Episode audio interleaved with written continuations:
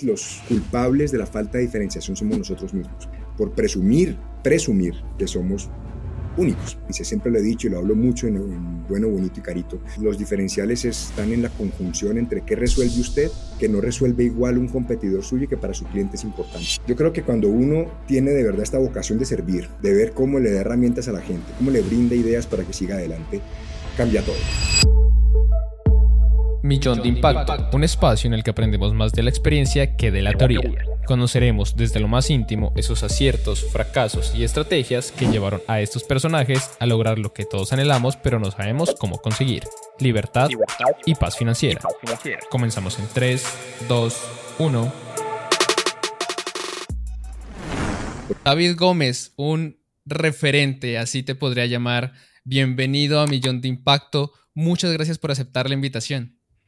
Muchas gracias, David. Al contrario, qué chévere estar acá. Yo creo que no necesitas presentación, pero por si acaso, para el que está iniciando, para el que apenas está en el mundo del emprendimiento, de las ventas, de los negocios, y se, haya topado con uno de, tus libros, pues primero, un escritor muy importante en, en, la región de Colombia, modelo 1970, me gustó mucho esa referencia y también un conferencista internacional. Yo creería que esos son los tres aspectos más importantes. Y me parece curioso que en tu último libro mencionas que, que no te gustan o no, no te gustaban las ventas o más bien no eras buen vendedor. ¿Cómo es eso de pasar de que no te gusten las ventas a ser un referente ahora sí en el mundo de las ventas, dictar conferencias y tener más de seis libros que hablan de ese tema? Pues David, eh, efectivamente en el libro que es Contigo hasta la muerte, abrimos diciendo las ventas no son lo mío. Y a lo que me refería allí es eh, en la década de los noventas, especialmente, bien, bien, cuando estaba en medio de mi carrera profesional, trabajé 15 años en el mundo corporativo, en ventas, en marketing, siempre había este prejuicio de que vender era empujarle algo a alguien, de que vender era cerrar un negocio a cualquier costo de que vender era simplemente llegar a un número independiente de que al cliente fuera lo ideal o no. Y eso para mí era bastante difícil de aceptar porque yo decía es que si no es bueno para el cliente, pues ¿para qué lo vendemos? Pero obviamente en muchas filosofías eh, lo único que importa es vender, el número. De hecho, se precia a la persona que dice, vende esto un hueco, ¿no? Vende lo que sea. Eh, como si lo único importante fuera los intereses del vendedor. Entonces, cuando yo paso por esta etapa, yo digo, esto no, no, debería ser así. Y empiezo a enfocarme mucho más en, en, ver cuál es el problema del cliente, en ver si es mi cliente, pues si realmente tengo la solución para el dolor que tiene, puede que no. Y en tratar de filtrar un poco eso en función de buscar lo ideal para esa persona, para esa compañía, etc. Y me di cuenta que vender era realmente solucionarle cosas a la gente y tener una gran voluntad de servicio. Entonces, cuando me di cuenta de eso y empezó a irme muy bien, dije, no, entonces sí sé vender bajo ese modelo. Entonces, digamos que más, que más que lo que haya hecho haya cambiado, cambió es la perspectiva de lo que yo consideraba que era ventas. Porque venía acostumbrado, te decía, pues a esta filosofía como del centro, ¿no? De zapatico para dama, niño, caballero.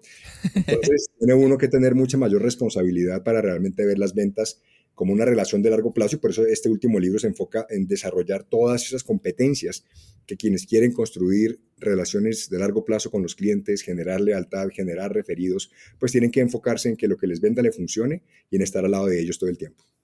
Hablamos mucho de las ventas responsables. ¿Cómo fue ese proceso en el que te das cuenta primero de que sí sirves o que sí lo tuyo sí son las ventas?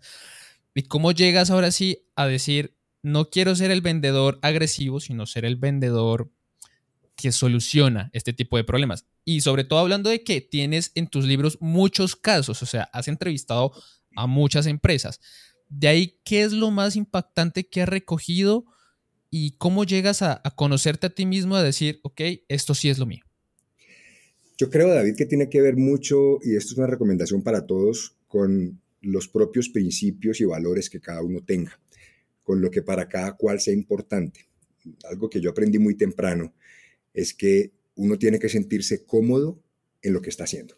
Y si hablamos particularmente en la gestión de ventas, uno tiene que sentirse cómodo en el estilo de ventas que su organización o su propia empresa maneja. ¿Por qué digo esto? Porque las filosofías comerciales o las culturas de ventas no son iguales en todas las empresas. Hay empresas que eso es a la yugular. Usted llame, aquí está este listado, cierre, cierre, cierre, cierre, y ahí miramos. Hay otras que son un poco mucho más consultivas, eh, mucho más enfocadas en esta, eh, digamos, identificación de prospectos calificados, en sembrar, en generar valor.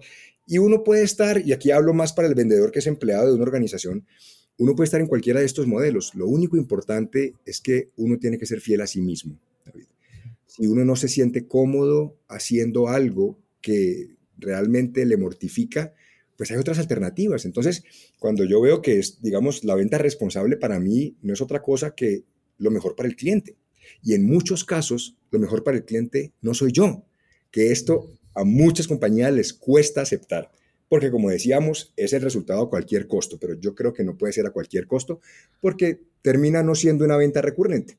Termina el cliente diciendo, oiga, sí, lo compré, pero sabe que no, no, no era lo que esperaba, no funcionó, la expectativa no es buena, genera resultados, eh, digamos, mediocres, el cliente no queda contento, genera una reputación regular. Entonces, yo digo, a veces cuando incluso uno le dice que no a un cliente no es perder una venta, es, es, ganar la confianza de alguien que a futuro sabe que uno le va a hablar con transparencia y que definitivamente por encima de una cuota está que usted le vaya bien. Y por eso todo lo que haces mención de las entrevistas son muchos casos de personas cuyo conocimiento técnico, cuya especialidad, cuyo interés de ayudar al cliente prima sobre la venta, con lo cual la venta termina siendo una consecuencia. Me gusta mucho el tema de las entrevistas, David, porque justo por eso nace también este podcast, porque es conocer bajo las experiencias y bajo lo real, bajo lo palpable. No es como irnos a la teoría de, ok, en el libro A dice ta, ta, ta, ta, ta, y tiene que replicar eso. Y cuando uno llega y dice, mm, oiga, en el libro decía esto, pero como que la situación en la vida real es un poco diferente. Cuando hablamos, o cuando más bien tú ya vas a las entrevistas, sí quisiera conocer cuál de esos casos ha sido el que más te ha impactado o el que más recuerdas. Tengo muchos, porque obviamente en cada uno de los libros hay, muchísimas historias, eh, pero quiero hacer alusión a lo que estás diciendo, David, porque soy un fiel creyente de eso. Yo creo que hay demasiada teoría. Eh, creo que hay mucha gente que pontifica diciendo esto es lo que hay que hacer. Y lo que yo siempre me pregunto es, ¿dónde están las credenciales de esta persona que te está recomendando hacer esto? ¿Dónde está su experiencia? ¿Dónde están las pruebas de que efectivamente este es el camino? Porque es que pararse en un escenario o agarrar un podcast o uno escribir un libro, cualquiera lo puede hacer. El tema es cuáles son realmente los fundamentos que te dan esa credibilidad y reputación para que efectivamente puedas recomendar eso. La forma en la que yo lo he construido no solamente es mi propia experiencia, David, porque es que si uno solamente se centrara en contar lo que uno ha hecho, pues es muy limitado, porque tú tienes 24 horas y lo que alcanzaste a hacer allí en tu vida, en tus años, es lo único. No hay mayor, no hay mayor aprendizaje que la inteligencia colectiva, que el conocimiento colectivo, que lo que cada uno puede ir haciendo y más bien uno se vuelve es un interpretador, por llamarlo así, uno extrae ideas, buenas prácticas, las mastica, las devuelve al mercado y le dice, mira, así es como lo podemos trabajar. Y en eso es lo que me he especializado mucho, en tratar de detectar casos, ejemplos, eh, no solamente de inspiración, sino de resultados. Muéstrame usted cómo le fue. Entonces, volviendo a la pregunta, hay, unos casos en particular, y yo diría los que más me han impactado están en el libro probablemente Negocios Inmortales, porque fue una época muy dura en la que muchos negocios tuvieron que literalmente reinventar muchos de sus procesos, a quién le vendo, cómo le vendo, qué le vendo, eh, para salir adelante. Me acuerdo mucho el caso de Empanadas Donal en, en Manizales, que pasó de cerrar su negocio a quintuplicar el negocio. Recuerdo el caso también de Todo Arreglos, que es una sastrería, donde Julio Flores cierra su sastrería y se va a sastrería a domicilio y dispara su negocio porque cubre más clientes, eh, más prendas, etcétera, etcétera, etcétera. Hay, hay muchos casos, dependiendo de lo que uno quiere ilustrar, que, que, para mí han marcado mucho, en particularmente ese. También recuerdo uno de JJ Stars, que es una escuela de baloncesto, que obviamente daba clases al aire libre, llega la pandemia, tiene que empezar a crear comunidad, hace otro tipo de estrategias. Pero siempre yo creo, el punto de fondo, David, es nada es más fuerte que la realidad. Y nada habla más fuerte que lo que la gente realmente está haciendo y está demostrando que funciona. En muchos casos no es, uy, la sacamos del estadio, no. En algunos casos el éxito puede ser no morir, ¿no? el éxito puede ser mantenerse a flote. Puede ser, oiga, la pasamos, ¿no? Keep streaming. Entonces, para mí no hay nada más efectivo, poderoso e irrefutable que la realidad. Entonces, por eso es un poco el enfoque. David, antes de adelantarme un poquito a una pregunta que creo que es el eje principal tanto de tus conferencias y de tus libros, que es la parte de diferenciarse, tengo una pregunta muy personal y que creo que me encantaría conocer tu opinión. ¿Realmente vale la pena ir a una universidad a estudiar de ventas y marketing? ¿O dices, sabes qué? Yo creo que es mejor que cojas y te coloques el overall y vayas y hagas las ventas y aprendas de pronto por un libro, por un curso, por aparte, que siento que la experiencia es más importante. Tengo, digamos yo, mi propia opinión, pero quisiera escuchar la tuya. Yo creo que ambas cosas son necesarias, David, porque cada una te aporta algo diferente. Eh, yo tengo también mucha estructura académica, digamos, no solamente una carrera, después un posgrado, luego una maestría. Yo te puedo decir lo que, lo que la academia te aporta es estructura, es modelo de pensamiento, es saber cómo abordar las cosas, es tener una perspectiva diferente, es ver muchas variables que si estás solamente centrado en la experiencia, por supuesto que vas a aprender cosas, pero creo que te complementa con perspectiva y con una capacidad, digamos, mucho más integral para no poder ver el panorama, te da estructura. Para mí es eso. La experiencia indudablemente, ¿no? Y si, y si tuviera que escoger, yo creo que más importante es la experiencia, obviamente, pero definitivamente yo creo que el siempre estar estudiando, hola, y ahora puede ser desde varios modelos, no solamente formal, ¿no? Hay hoy múltiples alternativas para uno estudiar, pero sí creo mucho en la educación. Eh, dicté clases 10 años, bueno, he estudiado muchos años, eh, pero asimismo amo las trincheras. Y yo creo que es un gran complemento porque teoría sin trinchera no sirve. Y trinchera sin estructura, pues termina uno como un loquito disparándole a cualquier cosa y sin saber realmente para dónde agarrar. Entonces yo creo que es un, es un muy buen complemento. Bueno, vamos un poquito como alineados también en, esa perspectiva, más realmente, y a opinión muy personal, me gusta más la experiencia que, que, la teoría, pero entendiendo que yo soy una persona como más autodidacta, ¿sí? Yo prefiero coger eso, un librito aquí, sentarme en mi escritorio, leer, anotar pasos accionables y llegar y hacerlo. Para otra persona puede ser un poco diferente su, su modelo de aprendizaje. Y ya que tocamos la palabra diferente y hablamos de diferencia, qué tan difícil, David, es diferenciarse en un mundo en el que cada día se inventan nuevas cosas, pero que también cada día surgen nuevos comportamientos en el consumidor. ¿Cómo un emprendedor y un empresario puede continuar diferenciándose en un entorno que es de rápido cambio? Nunca dejándole de tomar el pulso al mercado, a los clientes. Eh, adaptación es el nombre del juego, de hecho esa es la esencia de negocios inmortales en su momento, pero es, es entender que los diferenciales, David, pueden venir de muchos lugares. Sí, indudablemente hay muchos avances, pero también hay unos principios que son fundamentales, eh, que son casi que transversales a lo largo de la historia.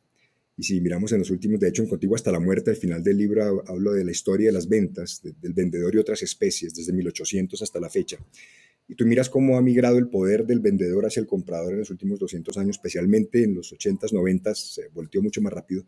Pero, pero siempre, si uno tiene la capacidad de irle tomando el pulso al tema, tiene uno la posibilidad de seguir diferenciándose, escuchar a su cliente, eh, qué está necesitando ahora, estudiar la competencia. Siempre lo he dicho y lo hablo mucho en, Bueno, Bonito y Carito.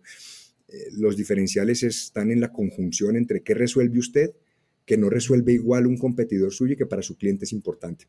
Y esto puede tener muchas aristas, ¿no? De hecho, hay muchos ejemplos allí, pero es qué puede resolver uno mejor. Yo creo que es que a veces los culpables de la falta de diferenciación somos nosotros mismos, por presumir, presumir que somos únicos cuando realmente uno hace la tarea se da cuenta de que los clientes tienen muchas más opciones. Entonces empezamos a fallar en cosas como el servicio, como el cumplimiento de las promesas, como en la postventa, como en la asesoría, como en la extendería, etc. Entonces, eh, el mercado es implacable. y si usted no hace la tarea, hay, alguien que la está haciendo mejor y más barata probablemente. Entonces, si uno no tiene ese pulso, eh, yo creo que va a ser muy difícil que uno logre mantenerse en la, en la cresta de la ola. Por eso creo que mientras le tomemos la temperatura al, mercado, escuchando a los clientes, eh, identificando oportunidades de mejora. Eh, puede que las necesidades, y esto es muy, puede sonar teórico, pero las necesidades siguen siendo las mismas siempre, lo que va cambiando es la forma de resolverlas. Eh, si uno se ciña a eso, ¿qué es lo que yo realmente resuelvo? Y puedo ir variando la forma como lo resuelvo a lo largo del tiempo, eso te da mucha mayor permanencia. Y creo que lo estamos viendo mucho ahorita en este tema de, Google, ¿no? Uno creería que Google pues es la parte como más difícil de, diferenciar y llega esto de ChatGPT y empieza a cambiar un poco el método de búsqueda. Ya no se utiliza tanto Google, sino que se va más para la de ChatGPT y todos dicen, aquí hay innovación, es algo diferente.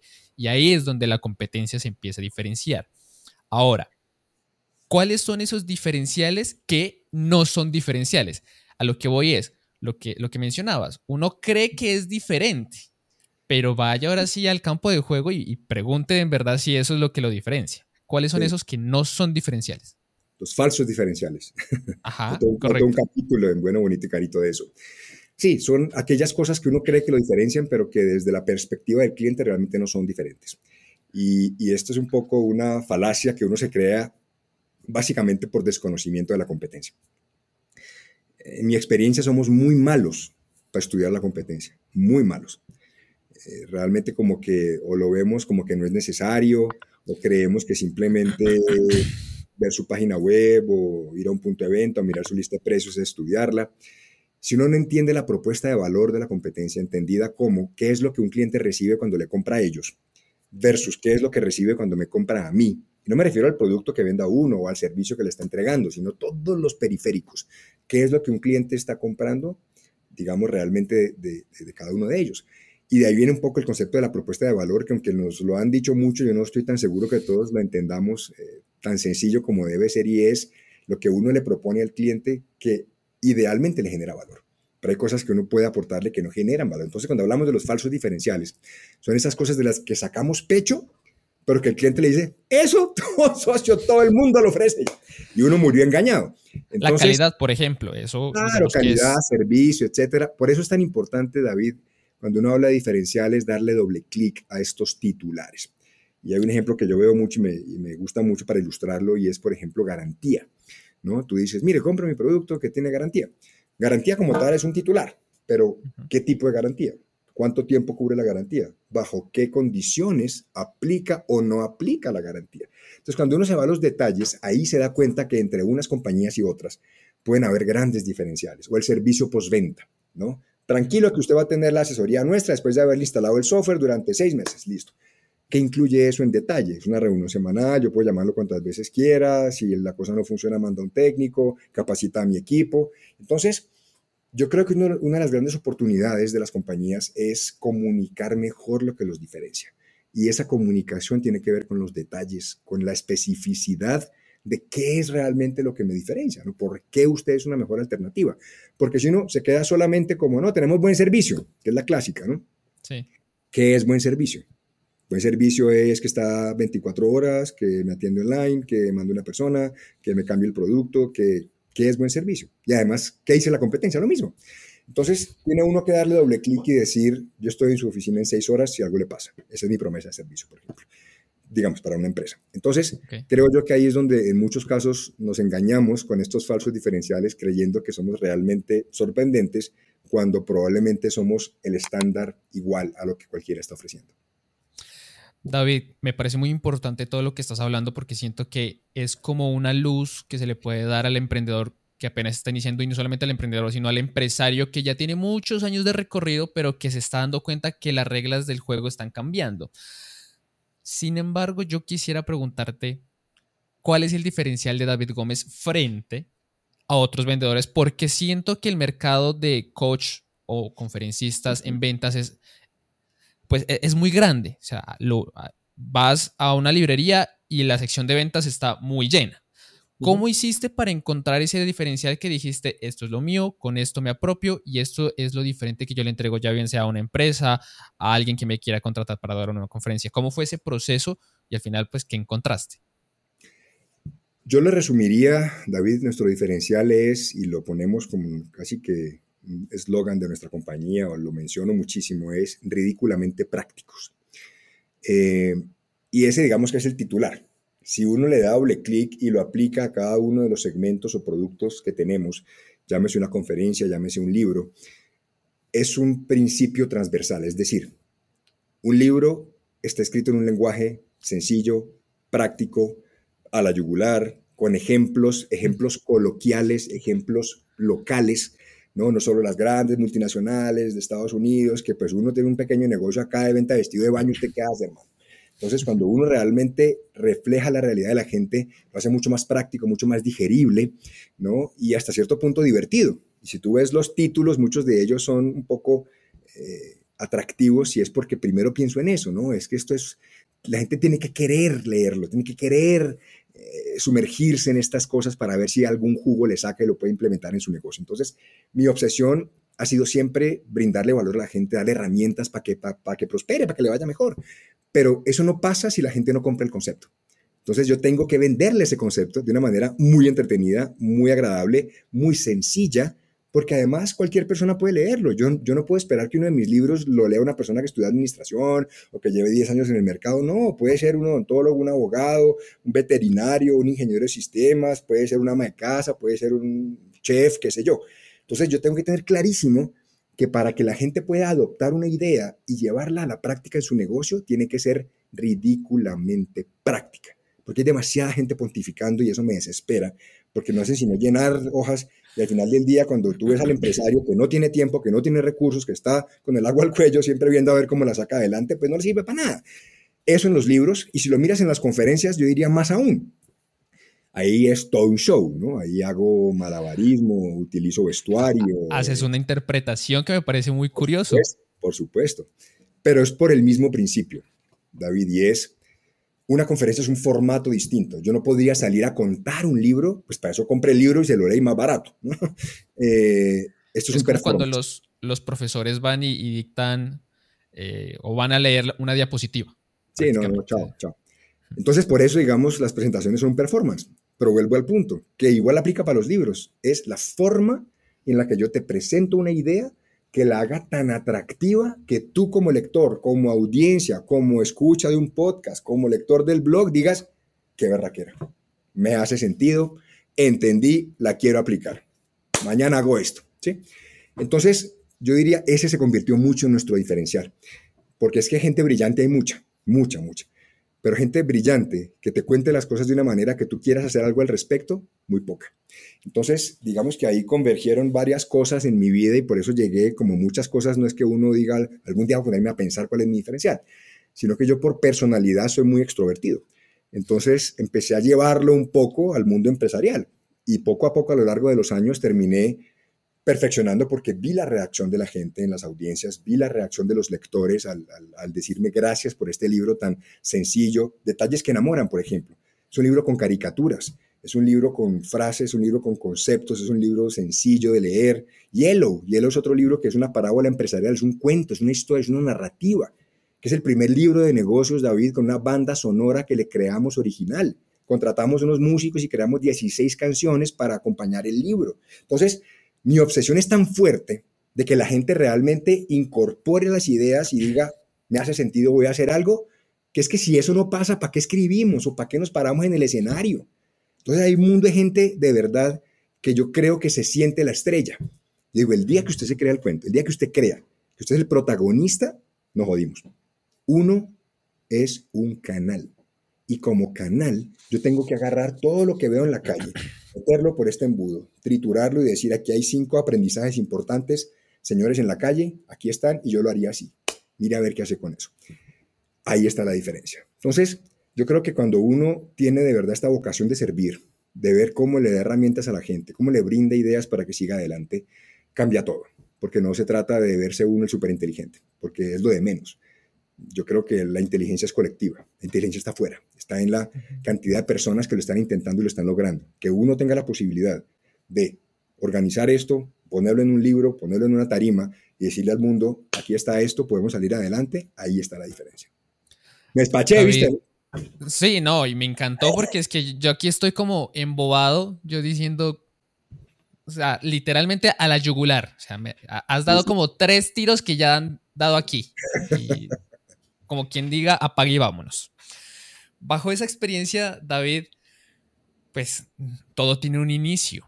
Y tu inicio apareció justo después de un despido.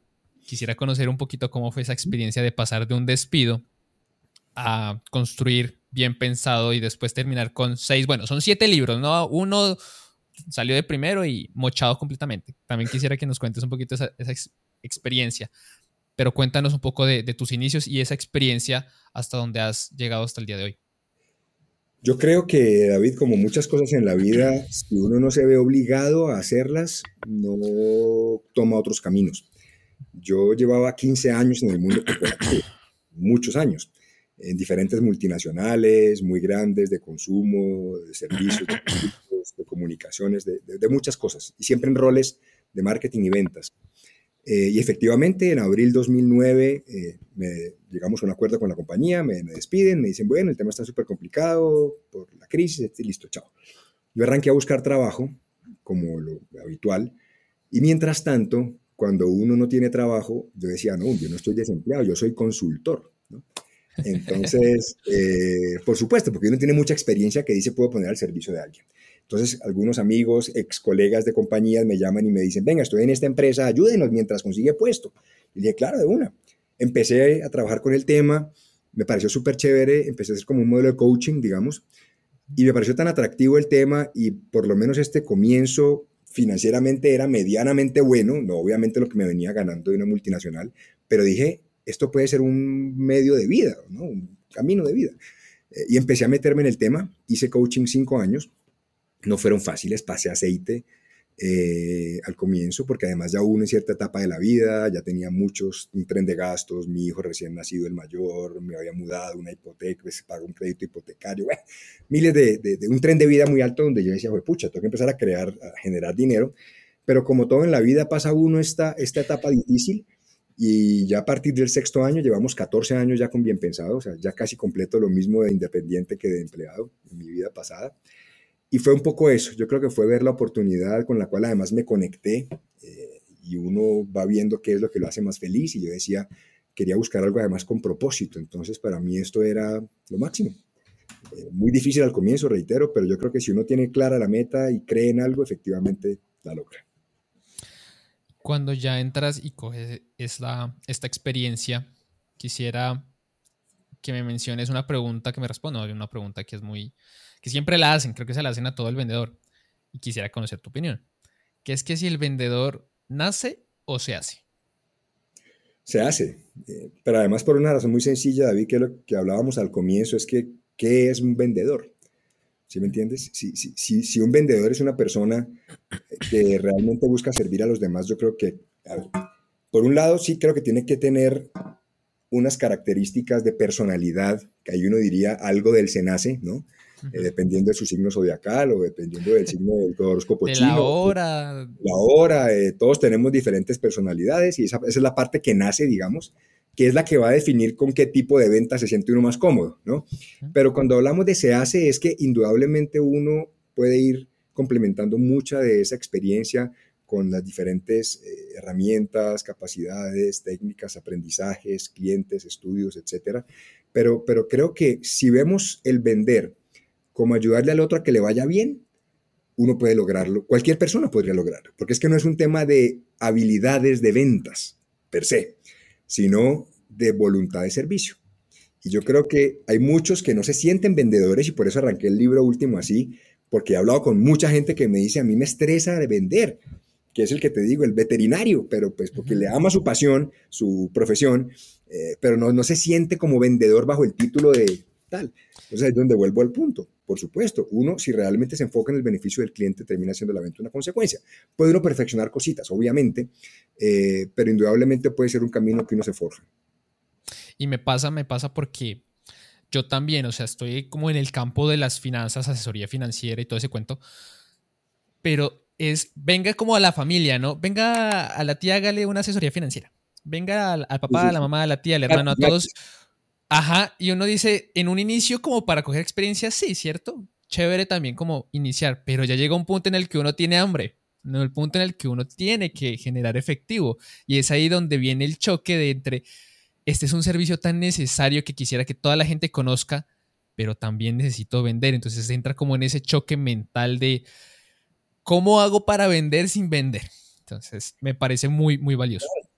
Que además, David, es lo que hemos hecho nosotros 14 años. Nosotros realmente todo lo que hacemos, nuestro principal producto, el ingreso de esta compañía son conferencias y somos tan afortunados que las conferencias se generan vía que la gente nos contacta continuamente a decir que era una conferencia, para un evento, una convención, etc. Ahora, ¿qué hemos hecho y seguimos haciendo para eso? Generar valor como locos, generar contenido, generar información, digamos, compartir ideas. Y yo creo que eso es lo que nos ha permitido eh, tener una estabilidad de estos 14 años donde siempre tenemos personas interesadas en el proceso, pero porque hay libros en la calle, porque hay más de 1.800 o 2.000 artículos publicados en nuestra página, porque tenemos recursos, porque tenemos videos, porque tenemos eventos, porque tenemos mucha, digamos, visibilidad de valor genuino eh, y no solamente bluff, ¿no? De somos los grandes expertos que te vamos a sacar adelante, sino que realmente lo hemos hecho tanto por tanto tiempo que la gente lo nota. Entonces, yo creo que para uno empezar a posicionarse, mi filosofía siempre ha sido generar valor, obviamente visibilizar ese, contenido, pero mientras uno tenga información útil y la gente vea que uno puede resolver cosas, ahí hay una gran oportunidad. David, yo tocaba un poquito el tema de las finanzas porque, bueno, primero el podcast es creado en base a las finanzas y ya tocamos un poquito el tema de, de las ventas, diferenciarse, que creo que es lo más importante, pero también eres un emprendedor también eres un empresario que supo armar una empresa, como has mencionado, pues la, base sólida de, tus finanzas viene de las conferencias. Pero así como una pregunta muy interesante que mucha gente se hace es, si tuvieras un millón de dólares, ¿qué harías con ese dinero?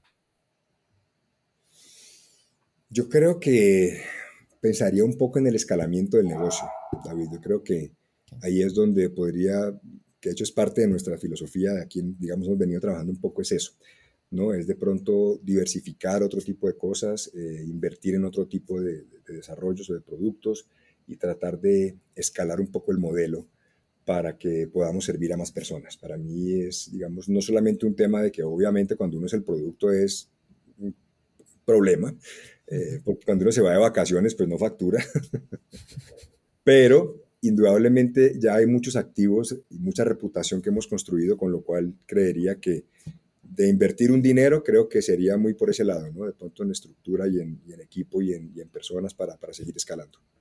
David, ¿y tú llevas la contabilidad de cuántos libros has vendido? sí, ¿de cuántos libros?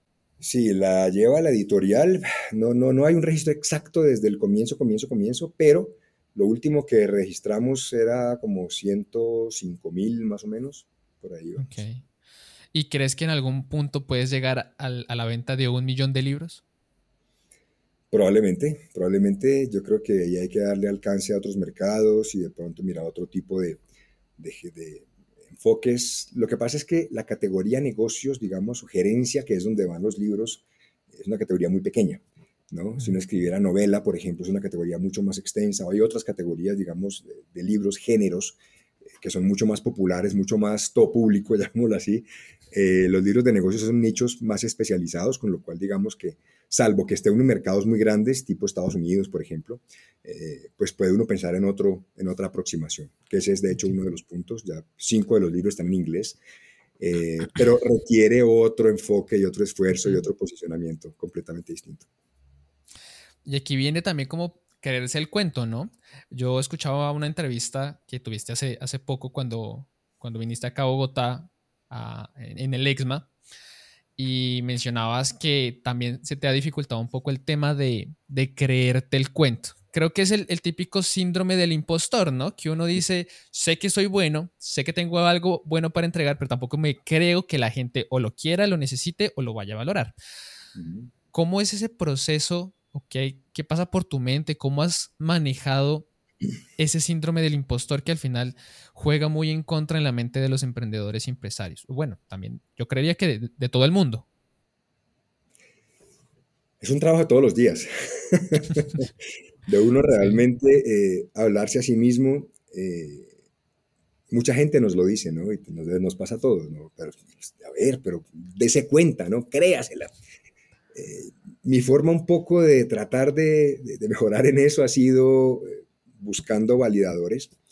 Eh, entonces, cada vez que saco un nuevo libro, cada vez que hay un bestseller, cada vez que, que, algo, digamos, se valida por un tercero, es como que digo, no, entonces el tema sí está funcionando, no, el tema sí es relevante, no, sí la cosa funciona. Entonces, lo que trato de hacer siempre es recordar todos esos casos en los que el valor que hemos generado efectivamente fructifica para demostrar que uno sí genera mucho valor. Pero es un proceso muy, muy complejo, muy complejo porque además dependiendo de el origen por lo que uno empezó a hacerlo, yo, yo, soy muy de esa filosofía de servicio eh, y muy de la filosofía, yo además pasé mi vida 17 años con los jesuitas de colegio, universidad y luego trabajé con ellos después de graduado un tiempo, donde tengo muy dentro de mí la vocación de servicio y que lo importante es el otro. Y yo creo que eso también le juega a uno a veces una mala pasada, porque uno puede terminar descuidándose tanto que pierde un poquito ese amor propio, esa creencia, esa fortaleza, que tiene que ser un proceso nuevamente como de ganársela de vuelta, ¿no? Eh, y es un poco obligarse al tema de decir, bueno, vamos, exponerse a situaciones que, que, a veces pueden lucir no tan cómodas, pero que sabes que tienes que hacerlo, enfrentar de desafíos probablemente más allá de lo que uno creería que puede y después dice, no, pues efectivamente sí. Mira, por ejemplo, ahora que hace un par de meses apliqué un proceso, hay, hay un Congreso Mundial de Speakers en Indonesia, en Bali, el año entrante, en septiembre. Yo apliqué hace un poco más de un año eh, y después dije, no, pues finalmente no quedé, perfecto. Y me llegó hace un par de meses un mail que dice, David, eh, te hemos seleccionado para cerrar el Congreso Mundial de Speakers en Bali, Indonesia. decía, ¿what? No puede ser. Así. Esto no, es para mí. Esto no es para mí, no. Es más, yo le contesté preguntándole cualquier barbaridad como, no sé, ¿tienes alguna imagen para poner en redes o algo para decir que tal que se haya equivocado de mail, ¿no? Eh, y, y, a los ocho días, nada que me contestaba. Dije, no, vio, vio, yo no era, yo sabía porque uno es así, todo es el pesimismo, ¿no? Hasta que me contestan, no, claro, mira, David, ta, ta, ta, ta. ah, entonces sí era. Y vuelvo al punto, es, si yo no me hubiera arriesgado a presentarme, sabiendo que podía o no pasar, pero creo que eso le da a uno como ese límite de decir, vamos, cerremos los ojos y nos fuimos. Y ya finalmente salen las cosas y nuevamente esos son un poco validadores que uno va diciendo, oiga, definitivamente sí, definitivamente sí, ya internacionalmente, porque uno tenía que presentar un proyecto, un concepto, unas ideas, que lo que iba a hablar allá, etcétera. La audiencia son speakers de todo el mundo. Entonces dije, no, hay que meterse en grandes ligas hay que meterse donde uno se siente un poquito incómodo. Y esto implica, por ejemplo, David, hablar una conferencia en inglés, obviamente, a una audiencia de speakers que son bastante agudos, de culturas completamente diferentes, pero si uno no se expone, a eso que le da mariposas, yo creo que difícilmente crece y difícilmente se la cree. Es el típico círculo de la zona de confort, donde después pasa uno a la zona de pánico y después pasa a la zona de aprendizaje, pero también de crecimiento.